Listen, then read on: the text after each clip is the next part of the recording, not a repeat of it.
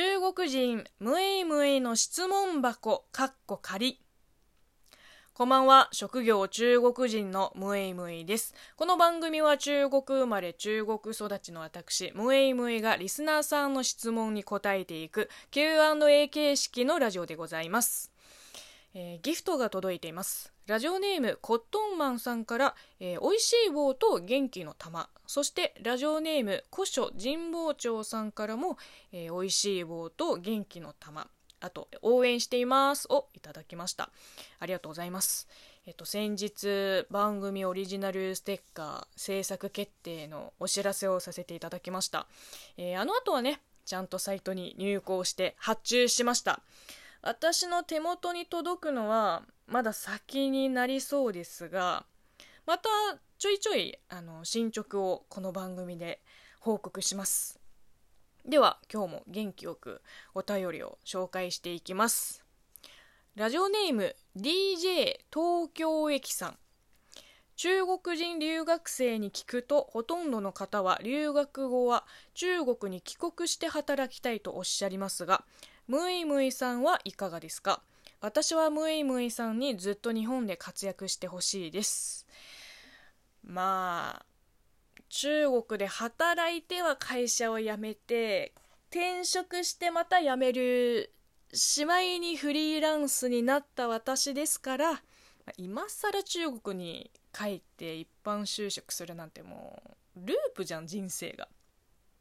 もう絶対嫌だ。まあ事情が違いますからね。かといって日本で一般就職して OL に逆戻りするのも嫌ですね。OL をディスってるわけではありませんよ。ただ私には向いてないということはもう身をもって知りましたのでうん、まあ、どうも性に合わないようです。はい、まあ、なので私もこの先まあ、ずっと日本で活動していきたいですね。もちろん中国から仕事のオファーが来れば、まあ、喜んで引き受けます。えー、ラジオネーム、篠原ゲスマさんです。えー、ムイムイさんは以前動画でパトレーバー見てたとおっしゃっていましたね。30年くらい前のマニアックなロボアニメよく知ってるなって思いました。いや、アニオタとして当然の教養でございます。え私もパトレーバー好きなのですが、どんな印象でしたか？私は中学生の頃、パトレーバー見ていた時は、将来後藤隊長のような上司のもとで働きたいなと思っていました。えー、そうですね。パトレーバーとの最初の出会いは、あの、私が小学生だった頃に、中国のテレビで吹き替え版が放送されてたんですよ。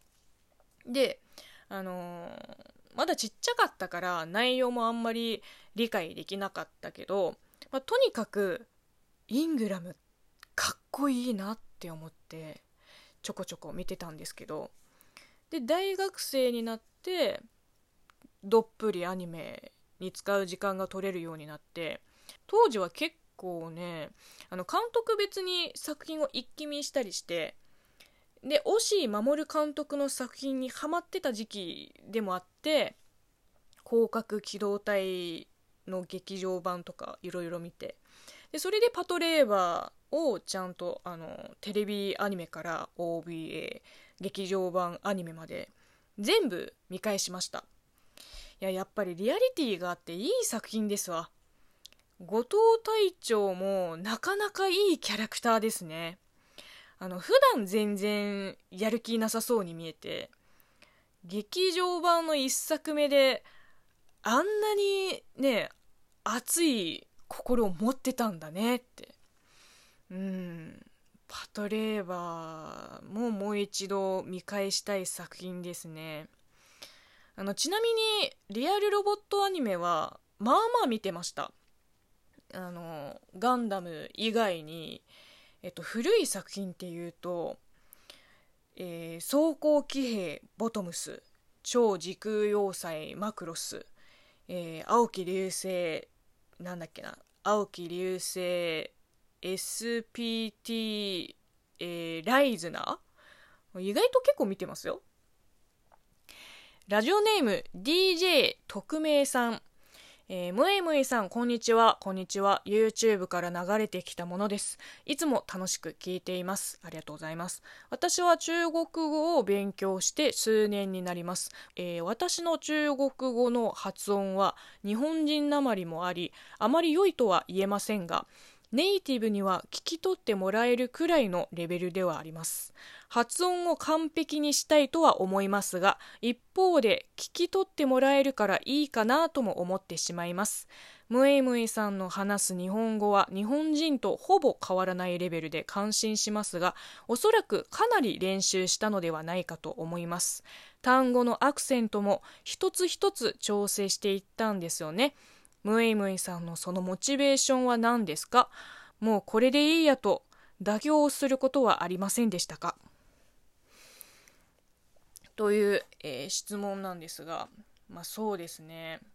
まあ自分で言うのもおかしいけど、並ならぬ努力をしております。もう練習の成果ですね。アクセントはもう、あの、一つ一つチューニングしていくしかないですね。まあ、それでもなまったりするし、読み方を間違えたりします。まあ、これは本当に好きだからです。日本語に関しては、まあ、これでいいやと妥協したことはないですね、多分。いや、本当に日本語への熱意はもう変態的ですからね。